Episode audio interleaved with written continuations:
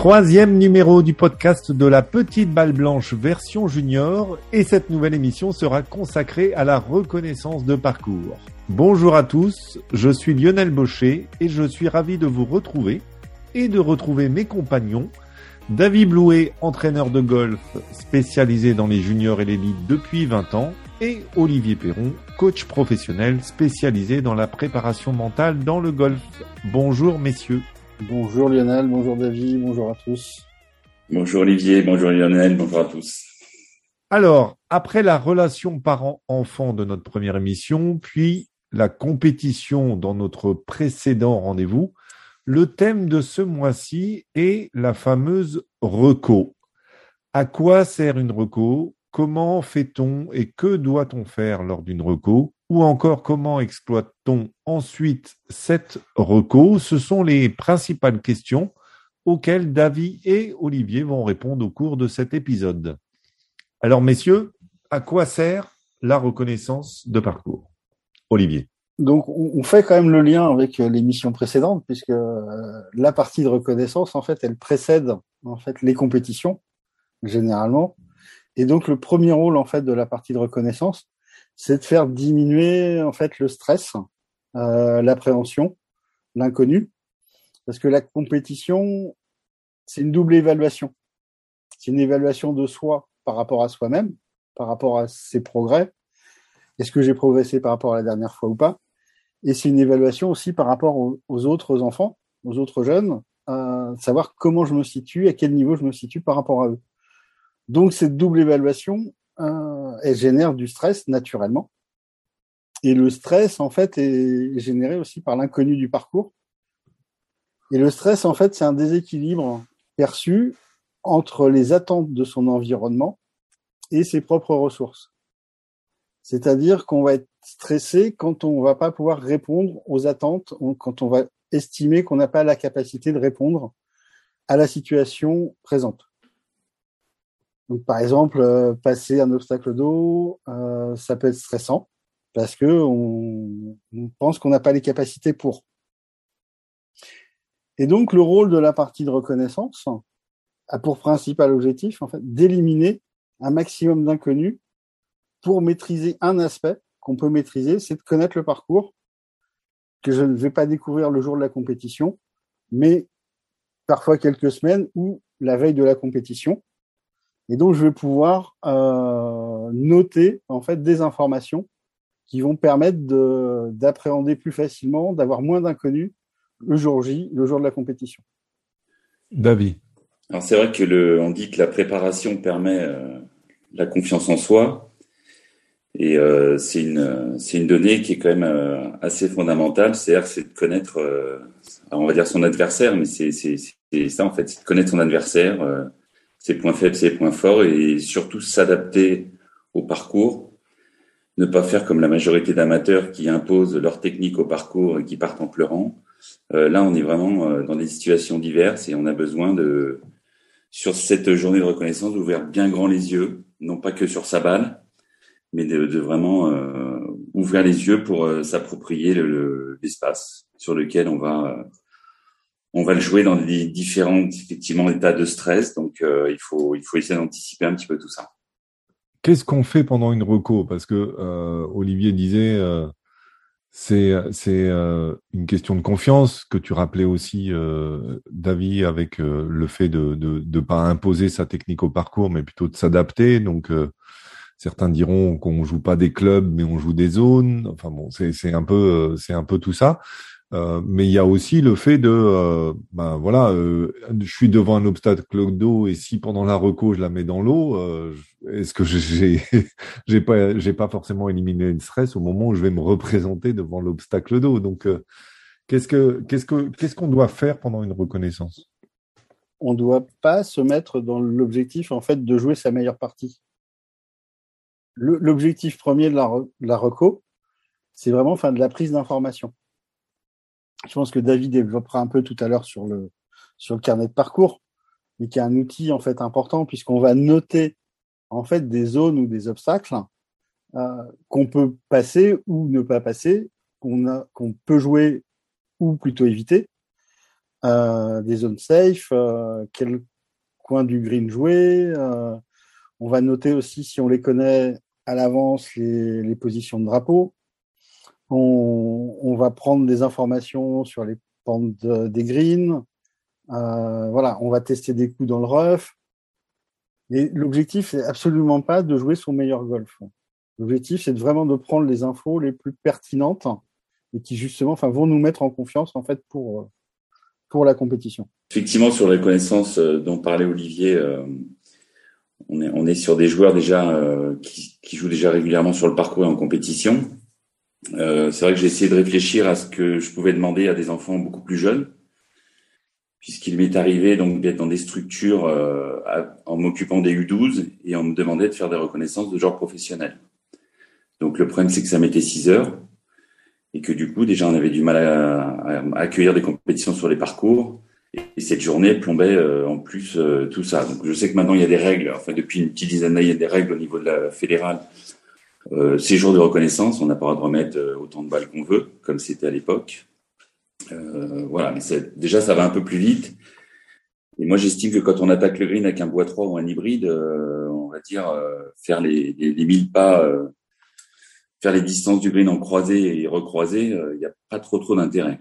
Positionner les bunkers, oui. Donc c'est effectivement il y a une question d'âge et de niveau et il faut, bah, je pense que pour les tout petits, déjà demander le club qu'ils ont pris, de, de, regarder, déjà de regarder, ça me paraît déjà très important.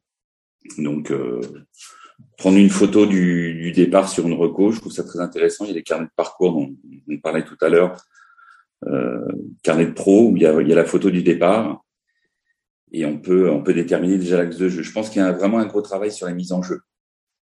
C'est un peu, ça me paraît un petit peu similaire au, à la préparation mentale au foot. On peut en faire beaucoup au début. Quand le ballon il bouge, après euh, on réfléchit plus, on joue.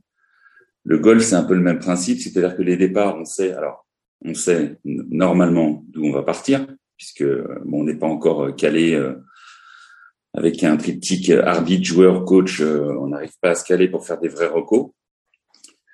mais on sait, on sait d'où on va partir. Ça peut être plus proche, ça peut jamais être plus loin, mais on sait d'où on partir. Donc il y a, je pense qu'il y a déjà une grosse démarche de, de, de mise en jeu et puis, comme le disait effectivement euh, Olivier, c'est après c'est la texture du sable, euh, les, les, éventuelles positions de drapeau, sachant que maintenant le système, euh, bah, il n'y a plus de points, on, on, met des traces sur les côtés, donc ça laisse au greenkeeper le soin de, de trouver une zone. Parce qu'il m'est arrivé de percer des trous sur un autre trou en Grand Prix, donc je pense, voilà. Pour moi, il y avait une règle qui me l'interdisait, mais bon.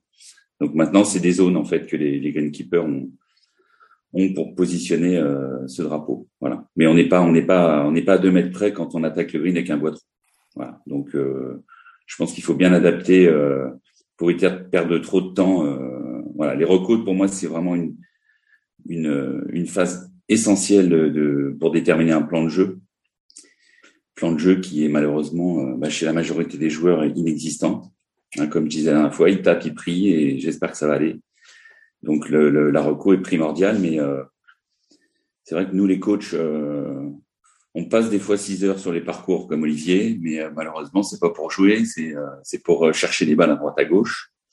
Et il faut pas que ça devienne, voilà, il faut bien ouvrir les yeux, pas regarder que sa balle, mais c'est un élément primordial. Et nous, sur les coachs avec les joueurs, si on peut intervenir euh, sur une journée, à la limite, c'est la reco et c'est même pas pendant le parcours, puisque après, pendant la compétition, de toute façon, on ne peut pas communiquer. Donc, c'est vraiment euh, le point primordial. Hmm. Est-ce qu'il y a un âge minimum pour euh, faire une reconnaissance? Enfin, je veux dire, on parlait des tout petits. Est-ce que faire une reconnaissance de parcours à 8 ans, c'est nécessaire ou? Ben, Je pense que, comme disait Olivier, ça, ça l'enfant sait où il va jouer sa compétition. Hmm. Donc la veille, il n'est pas dans l'inconnu total. Voilà, on est on est sur euh, on gère on gère un petit peu effectivement le stress sur euh, indirectement par cette reconnaissance. C'est s'approprier le pratique. C'est même pas que la reconnaissance du parcours.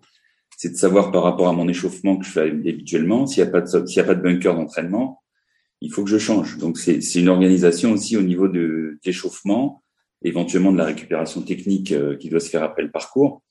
Hmm. Mais c'est c'est vraiment le lieu, le lieu en lui-même. C'est pas voilà, c'est ça commence aussi. Euh, est-ce qu'il y aura des bouchons et tout ça En fait, il y a Il y a toute un, une préparation qui est, euh, qui est indispensable et qui est parfaitement fait par tous hmm. les, excellents joueurs, mais malheureusement, on le voit pas. On le voit pas. C'est un peu comme les entraînements dans les sports co, on voit jamais pourquoi. Et puis là, on est tous sélectionneurs le dimanche. Pourquoi il a pas pris lui? Pourquoi il a pas pris lui? Et le coach, il voit, voilà, il voit les, il voit les joueurs toute la semaine, il prend des décisions. Son âme est consciente. Euh, après, c'est comme une pré-routine de compétition, en fait. Ça, ça, c'est comme un rituel. Donc euh, là, je pense que dès qu'il y a des compétitions un peu organisées au niveau euh, départemental ou régional, ça peut être intéressant, même sur un compact, de faire cette reconnaissance faite adaptée à l'âge, où effectivement, on va surtout jouer bah, le coup de départ, et puis après, on peut continuer à marcher parce qu'il y a plusieurs formes en fait. Enfin voilà, il y a plusieurs façons de faire les recos. Et mais ça permet vraiment voilà de cette pré-routine de compétition et de commencer à se dire euh, bah voilà, on est dans une activation petit à petit, euh, on s'habitue crescendo et puis euh, c'est peut-être le moyen aussi de faire baisser la pression tout de suite. On, est dans le bain, on est dans le bain. Et la compétition elle est le lendemain, mais c'est la c'est la suite logique en fait. Alors on parlait des justement, euh, tu, frôlais le sujet, Olivier, avec les différentes formes de recours. Euh, y, ce que vous disiez, ce qui est surtout important, c'est le coup de départ, puisque effectivement, euh, une fois qu'on, c'est difficile d'anticiper le deuxième coup, puisque la prochaine fois qu'on refera son départ, c'est pas dit qu'on arrive au même endroit, mais on va viser une zone. Mais bon, il suffit d'être deux mètres plus à gauche au moment, et puis c'est plus du tout le même coup. Alors, quel, quelles sont les différentes formes de, reconnaissance? Est-ce que euh, tu, dis, toi, David, il faut surtout aussi regarder bien autour de soi. Euh, donc, euh, il y a quand même une partie où on a souvent le nez en l'air, on va dire, et moins les yeux sur la balle. Nous, avec, avec les, U12, on, on était obligé de mettre des coups de pied dans les balles pour pas qu'ils comptent leur score. Donc, en fait, ils, mais c'était c'est un gros problème. Hein. C'était vraiment un souci parce que c'est on n'arrivait pas à ne pas les faire euh, scorer en fait. Parce que scorer, forcément, Reco, euh, en général, on joue 5 points en dessous de son handicap, normal, puisqu'on est détendu. Et euh, enfin, il pense, voilà, il pense, il pense qu'à jouer. Donc le, plus gros problème, c'était ça, c'était de pouvoir. alors les, les, jours où il pleuvait beaucoup, comme va nous l'expliquer Olivier sur les différentes formes, on, on, allait marcher sur le parcours. Euh, l'intérêt par rapport à une vraie reco avec en jouant, euh, je je sais pas.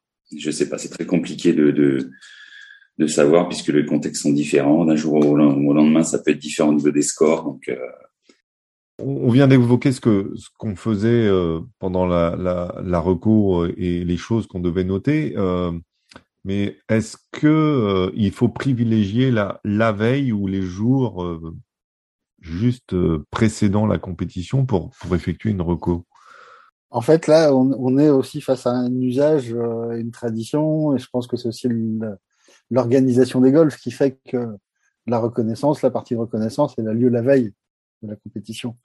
C'est aussi en termes de déplacement, enfin, c'est un peu plus simple à gérer, mais on peut tout à fait en fait la faire euh, quelques jours, voire une semaine, quinze jours avant puisque l'idée, en fait, c'est toujours, enfin, l'idée principale, c'est pas de bien scorer, c'est de s'approprier le parcours, c'est de, c'est de se familiariser avec le parcours. Et donc, si on vient plus tôt, euh, ça permet euh, de revenir sur sa partie et ça permet de travailler un autre aspect qui est aussi, enfin, le travail de visualisation. On va pas rentrer dans le détail là aujourd'hui, mais euh, enfin, on reviendra aussi tout à l'heure sur cette question-là. Mais ça permet de travailler aussi cet aspect-là. C'est-à-dire je me remémore, en fait, je reparcours le parcours, euh, je me revois marcher sur le parcours. Donc c'est aussi intéressant à ce niveau-là. Alors justement, on est, pendant les championnats de France. Euh, moi, j'en ai vécu une quinzaine de championnats de France dans des lieux différents. Et la reconnaissance, la veille, euh, on avait des départs des fois à 16 heures, la veille. Et les enfants commençaient les championnats de France le, le lendemain. Donc là, si au préalable, on n'a pas fait des reconnaissances un petit peu avant, si les ligues se sont pas organisées pour ça, euh, c'est très compliqué. Très compliqué de commencer une partie à 16 heures, de finir à 21 heures, de jouer le le lendemain. Et si les championnats de France se passent bien, de jouer cinq jours de suite. Donc là, il y a une, question aussi de, par rapport au moment de la reconnaissance, euh, historiquement, ça a toujours été la veille, de toute façon. Alors nous, on faisait les grands prix, on jouait le vendredi, samedi, dimanche, grand prix. Enfin, pour ceux qui travaillaient pas la semaine qui faisaient que du golf comme moi. Mais c'est il y, a, il y, a, eu des fois où j'ai un joueur qui faisait la reconnaissance d'un parcours très compliqué dans la région et euh, orage, il n'a pas pu jouer et le lendemain, c'était une catastrophe. Donc euh, moi, je pense qu'il faut, il faut absolument. Alors, euh, Olivier s'est arrêté à, à, une semaine ou trois semaines avant. Euh, moi, j'avais conseillé à un joueur de faire toutes les recos. Alors, dans, dans, le cas où la planification des compétitions est faisable, ce qui, est un peu inhérent du, niveau du joueur, mais je lui ai demandé la semaine de février de faire toutes les recos des, Grands Prix qui jouaient dans la, région, sur une semaine en fait. Puisque sur la reco, on a, on a des choses qui sont fixes, c'est-à-dire la position des bunkers. Euh, c'est sûr qu'au mois de février, il n'aura pas le même temps qu'au mois d'août.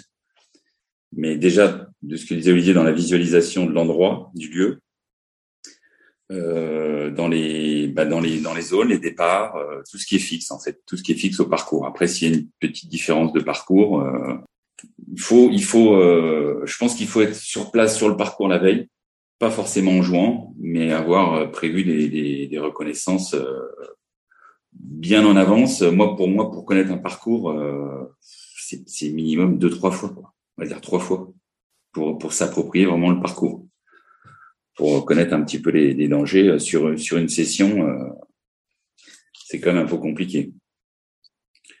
Mais euh, c'est plus, moi je dis plus on en fait, euh, mieux ce sera. A des objectifs euh, de qualité de championnat de France, de choses comme ça, on le sait du, mois de décembre pour le mois de mois d'avril. Euh, si vraiment on veut on veut en faire quatre, et eh ben on s'organise avec les parents pour pour emmener les enfants sur les, les recours.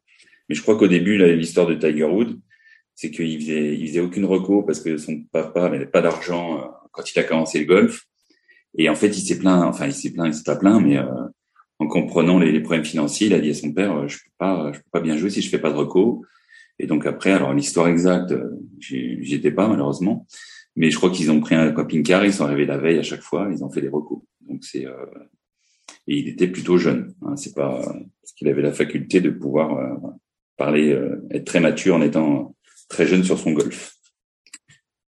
Donc, donc voilà, ça, ça peut je pense qu'il faut être sur le lieu la veille, mais si on en a fait une avant euh, et qu'il y a un problème climatique, euh, au moins on a déjà fait une reco. Est-ce qu'il faut absolument jouer lors de la reco? C'est aussi ce que, enfin, ça dépend. C'est ce, ce, ce, dont, euh, enfin, parlait David. Selon la période et le, le, délai en fait entre le moment de la, de la, partie de reconnaissance et la compétition, on va pas l'aborder de la même manière. Euh, on va jouer plus ou moins euh, de coups. Pour moi, on va marcher plus. Alors certains coachs avec qui j'ai pu travailler euh, préconisaient vraiment la marche pour vraiment s'approprier le parcours. Euh, D'autres la veille de se mettre euh, aussi un peu en mode compétition, de noter son score pour euh, commencer un peu d'activation, mettre un peu de pression euh, positive, on va dire, avec des joueurs qui sont capables de, de la supporter. En fonction de la période, du délai, et puis aussi, David l'évoquait plus tôt, en fonction de l'âge, on va pas jouer forcément tous les coups. Euh, il y a des coups qu'on n'est pas, on va jouer les départs, mais euh, si on ne fait pas un départ parfait, on va pas forcément le rejouer. Et ça va pas nous donner d'informations sur le parcours. Par contre, on peut refaire passer un peu plus de temps sur les greens et autour des greens, dans les roughs ou des bunkers, où là c'est important. Enfin, le petit jeu est important au golf. On passe quand même euh, beaucoup de coups. Donc plutôt privilégier euh, du temps autour des greens, sur les greens, que, sur les, coups intermédiaires, je veux dire. Et donc si, si, si on doit rejouer des coups, euh, ça va plutôt être faire différents putts, par exemple sur le green, de différents emplacements en fonction de ce qu'on pense être les positions de drapeau, plutôt que de refaire euh, trois fois le départ. Alors moi j'avais fait un petit post euh, comme ça sur les réseaux à un moment donné où j'avais dit que euh, le carnet de parcours était euh, était là pour faire pour créer un plan de jeu et non pas pour lister euh, toutes les zones euh, à éviter sur un parcours en fait dans le dans le principe c'était bah, d'éventuellement minimiser un petit peu visuellement sur les carnets parce que les carnets quand on colorie l'eau en rouge leur limite en blanc on a un arc-en-ciel et du coup on sait plus où il faut aller. Donc je pense que c'est plus le côté un peu dans le côté positif, c'est euh, cette zone, cette zone. Voilà. C'est ce qui est important. C'est pas euh, C'est pas le listing de, tout ce qu'il faut pas faire, surtout pas. Et l'enfant, je pense que si on lui liste toutes les zones où il faut pas aller, pour ça que l'histoire des zones vertes ou zones rouges, c'est très bien. Mais euh, voilà, c'est rouge, c'est rouge quoi. Donc c'est sur un carnet, sur euh, sur un plan de jeu. Euh, je suis pas sûr que ce soit une couleur, voilà, qui soit rassurante, reposante.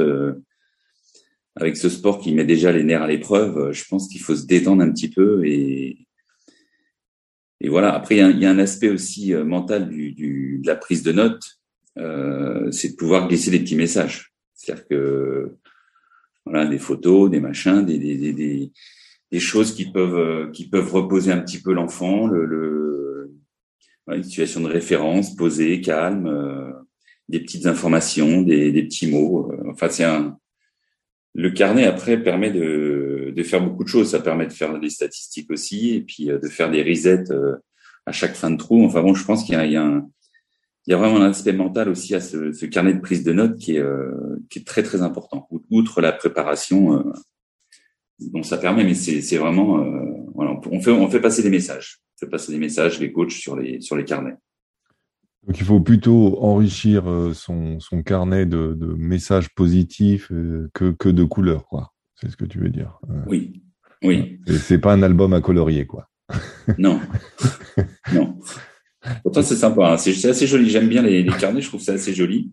Et donc, euh, plutôt privilégié, parce que de toute façon, c'est ce qu'on dit. C'est il y a le côté euh, la négation n'existe pas pour le cerveau, quoi. Donc, euh, ne pas ne pas viser la zone rouge, c'est une grande chance que que voilà, voilà. Donc, il vaut mieux mettre du vert et puis n'avoir qu'une seule couleur. C'est là où je veux aller, quoi. Alors, j'ai fait ma reco en marchant, en rejoignant certains coups. Euh, voilà, je, note les zones où euh, ça serait bien de tomber, euh, surtout. Et qu'est-ce que je fais de, tous ces éléments-là? Je m'en sers seulement sur le parcours ou je m'en sers aussi avant, plus tard? Après, ce qui est important après cette partie de reconnaissance, c'est de pas partir tout de suite, enfin retourner aux practices c'est vraiment de prendre un temps de débrief, euh, parce que c'est à ce moment-là, de débrief de, la reco, qu'on va aussi établir la stratégie pour le lendemain, en fonction de ce qu'on a vu et en fonction de, des notes qu'on a prises, des, zones à jouer et, euh, et, ce que je sais faire, ce dont je suis capable. Je vais choisir en fait ces zones-là et je vais aussi déterminer, euh, prédéterminer en fait les clubs aussi que je vais jouer. Euh, je... Donc c'est autant d'inconnus en fait que je vais éliminer le lendemain. On est toujours dans cette phase euh, de mise en confiance, de diminuer le stress. Donc je, je sais ce que j'aurai à faire demain. Je, vais euh, essayer d'aller le maximum dans ces informations-là. Donc il faut vraiment prendre du temps pour refaire la, la, partie et puis bah, noter les zones à jouer, noter un peu les clubs, les sensations qu'on a eues. Et puis, bah, noter aussi des, des points positifs voilà, qu'on peut noter, euh, noter des infos pour, euh, pour la nutrition, l'hydratation également. Voilà. Le carnet de parcours sert effectivement, comme David disait, à beaucoup de choses. En conclusion de, de ce thème de la reconnaissance de parcours, Olivier. Non, son rôle, c'est vraiment enfin, voilà, la, la, mise en confiance, le, faire baisser le stress. Et puis, on peut l'utiliser aussi euh, voilà, pour mettre en place la stratégie et également, en fait, pour euh, le soir, avant la compétition, la veille de la compétition, en fait, au moment de s'endormir, on refait le parcours, on revisualise le parcours. Donc, c'est un aspect en fait positif, c'est un aspect apaisant, c'est aussi un aspect méditatif, et on va orienter les, les, pensées voilà de manière positive. Et ça peut favoriser également le sommeil. Donc, cet exercice de visualisation après la reconnaissance, moi, je le conseille vivement. Euh, parce qu'il est très très puissant. Et puis bah, le lendemain, quand on arrive, on sait à peu près, bah, voilà, le, petit numéro 1, on sait dans quelles conditions on va jouer. Donc on a voilà une bonne reco, des bonnes prises de notes, ne pas perdre d'énergie la veille. Et puis, euh, voilà, tout est tout en place pour, pour une bonne partie. Euh, oui, c'est la préparation. Voilà. Je, je, pense qu'il y a un métier qui est euh, un peu sous-exploité euh, en France, c'est le rôle de cadet professionnel. Et on en a quand même un certain nombre en France qui sont plutôt ouverts, assez disponibles sur les réseaux et, et très sympas. Ils font ils font des tutos. Je sais que Charles Dubois a fait des choses pour les écoles de golf. Axel Bétan, Sébastien Clément, Thierry Mirandin, mon ami Fred Bonargent. Désolé pour ceux que j'oublie, mais je trouve qu'ils sont dans le partage. Et, je pense qu'un faire une reconnaissance avec un, un cadet professionnel qui a connu le haut niveau, euh, je pense que c'est une plus-value pour l'enfant. Voilà, c'est même des choses qu'on qu'on ne maîtrise pas nous euh, forcément les coachs, mais eux ils sont tellement dans la stratégie et tellement pointus dans ce domaine-là. Euh, je sais qu'Axel Bétan euh, fait fait des choses pour les ligues, les choses comme ça pour les clubs. Et je pense que c'est vraiment une compétence qu'on utilise, enfin qu'on n'utilise pas, euh, qu'on n'utilise pas assez en France et euh, on fait pas assez appel à eux, alors que pourtant ils sont, pas d'après les, les, contacts que j'ai eus, ils sont assez demandeurs et euh, ils sont vraiment dans le partage. Voilà. Donc c'est faisons appel à des, à des spécialistes comme ça pour gérer des des reconnaissances vraiment très spécifiques, très pro pour nos meilleurs joueurs. Et voilà, parce que c'est quand même un pour le, le coach, c'est compliqué d'être présent. Donc il faut euh, il faut de l'autonomie. L'autonomie, je pense que euh, ces bons gars-là euh, peuvent en donner. On enchaîne avec la, la deuxième petite deuxième partie de l'émission avec les, les questions des, des, auditeurs qui, qui nous interrogent sur les sur les réseaux sociaux. Euh, on avait une question qui était liée euh, justement à, à, la reconnaissance de parcours plus spécifiquement et, et, et la question de Sébastien, c'était euh, euh, comment on gère une reconnaissance si on l'a fait plusieurs mois avant, justement, euh, parce que on parlait de tester le ref, on parlait de, vitesse de green, etc. C'est des choses qu'on n'a pas, forcément plusieurs mois avant. Non, c'est sûr que tout à l'heure j'ai parlé des, choses invariables, c'est-à-dire la configuration du parcours, le practice, le petit green, des choses où on peut on peut visualiser des événements sur ce lieu-là. Après, effectivement, les greens, euh, l'état du parcours, la route de la balle, les conditions climatiques euh, sont jamais les mêmes. Mais euh, je pense qu'il vaut mieux faire une reco en mois de février et de, de, si on est obligé de zapper celle de la veille pour cause d'orage, parce qu'il y a que l'orage qui peut nous arrêter, parce que c'est vrai que nous, on a fait beaucoup de recos quand même sous la grosse pluie. Bon, on était équipés, on jouait pas forcément, mais euh, mais si, si vraiment en cas d'orage, bah, si on a tout misé sur cette compétition, et qu'on n'a pas fait de recours, euh, on n'est on n'est pas on n'est pas bien préparé. Donc, euh, voilà, c'est, c'est, je pense que c'est, on peut toujours poser la question sur la recours. Si vous en faites quatre, vous en faites quatre, il n'y a pas de problème. C'est à où vous allez cibler la compétition, qu'elle vous êtes sûr que l'enfant va être pris et euh, vous savez où c'est. Voilà. Après, il y a une question de coût euh, puisque la reconnaissance de la veille est souvent intégrée dans le dans le prix de la compétition. Donc c'est euh, il y a une question de coût effectivement, puisque si on joue le week-end euh, sur des parcours, euh, voilà, il faut rajouter ça au, budget total. Alors on change de sujet avec euh, Chloé S.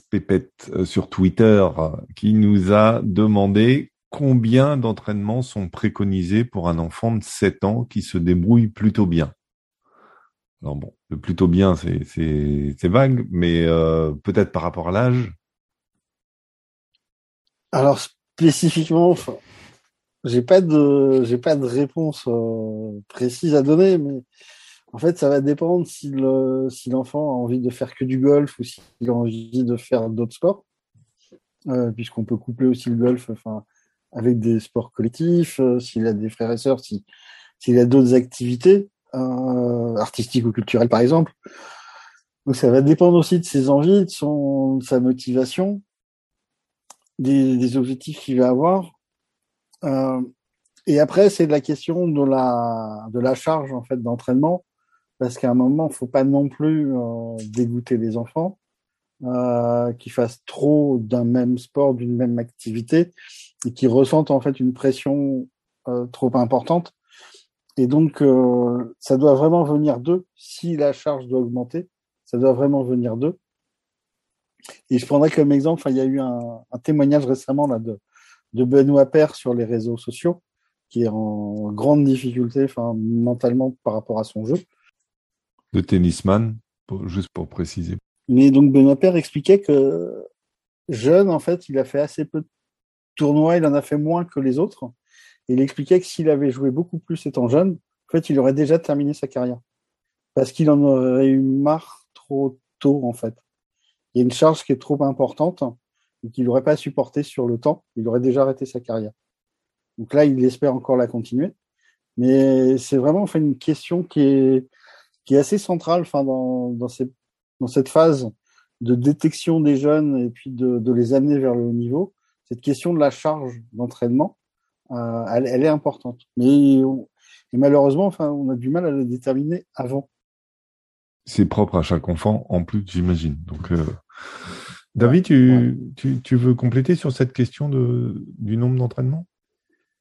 Euh, alors, bon, tout d'abord, juste par rapport à Olivier, ce qu'il a, ce qu'il a dit sur les autres sports, je pense que c'est, ça doit rentrer dans les mœurs, c'est-à-dire, euh, il faut que les enfants fassent d'autres sports, que ce soit pas uniquement du golf. Sinon, euh, sinon, euh, voilà, sinon ça me paraît quand même un peu compliqué. Euh, d'ailleurs, un projet à ce sujet-là, mais bon, on en reparlera par la suite. Euh, la question, c'est un enfant de 7 ans qui est en train de jouer au golf je parle pas d'un entraînement où on lui met des chaussettes sous les bras, on le prend au trackman et on lui met des tiges euh, sous les semelles. C'est pas ça. C'est que le, les enfants, en fait, euh, à 7 ans, on est dans le ludique jusqu'à un certain, certain âge, on va dire jusqu'à 10 ans. Ils sont en train de jouer, donc ils, ils jouent, ils ont envie de jouer, ils jouent quoi. Moi, s'ils ont un ballon, je vais pas leur dire combien de temps tu vas jouer. Non, ils ont envie de jouer. S'ils voient ça par le jeu, s'ils s'amusent, il y a, pas de limite il n'y a pas de limite. Après, il y a la limite physique, euh, ça fait beaucoup, euh, puisque bon, j'en vois quand même beaucoup des parents. Quand il fait nuit, il dit bon, on y va, allez, on y va, et, les enfants ils sont sur le sur le, petit green, en train de chipper, en train. Alors les parents, ils supportent pas, mais moi je, moi je suis content de voir ça, parce que ces petits là, et eh ben ça veut dire qu'ils ont ils s'amusent, ils sont en train de jouer, ils sont avec leurs copains, ils font des donc ils s'amusent en fait. Après je parle pas des entraînements où on leur dit, euh, bah là, tu, tu prends le rail, tu fais 45 euh, balles comme ça, après sur le pied gauche, sur le pied droit. Enfin, c'est pas, euh, ça, ça doit être, euh, il doit y avoir un travail technique, je pense, qui doit être essentiellement avec le coach, en présentiel ou à distance, ça peut se faire dans les deux cas. Mais moi, j'ai, l'exemple d'une jeune qui, qui, qui, habite sur le golf, donc dans un golf aux alentours. Là. Elle habite au trou numéro un, et puis le soir ça, un moment, on voit des vidéos où elle fait des potes, des machins. Je dis, bah, parfait. Je vais pas lui dire, non, ça fait trop. La petite, elle est, c'est son jardin. En plus, la maison, elle est à 50 mètres du green du 1. Elle fait ses parcours en étoile, tout ça. Elle rigole, elle saute, euh, elle sourit. Je veux dire, ils sont en train de s'amuser. Elle aurait un ballon, elle ferait pareil. Donc moi, je vais pas lui dire, euh, ça suffit, c'est trop. Non, c'est pas trop. de toute façon, il pense qu'il y a un truc, c'est de s'amuser.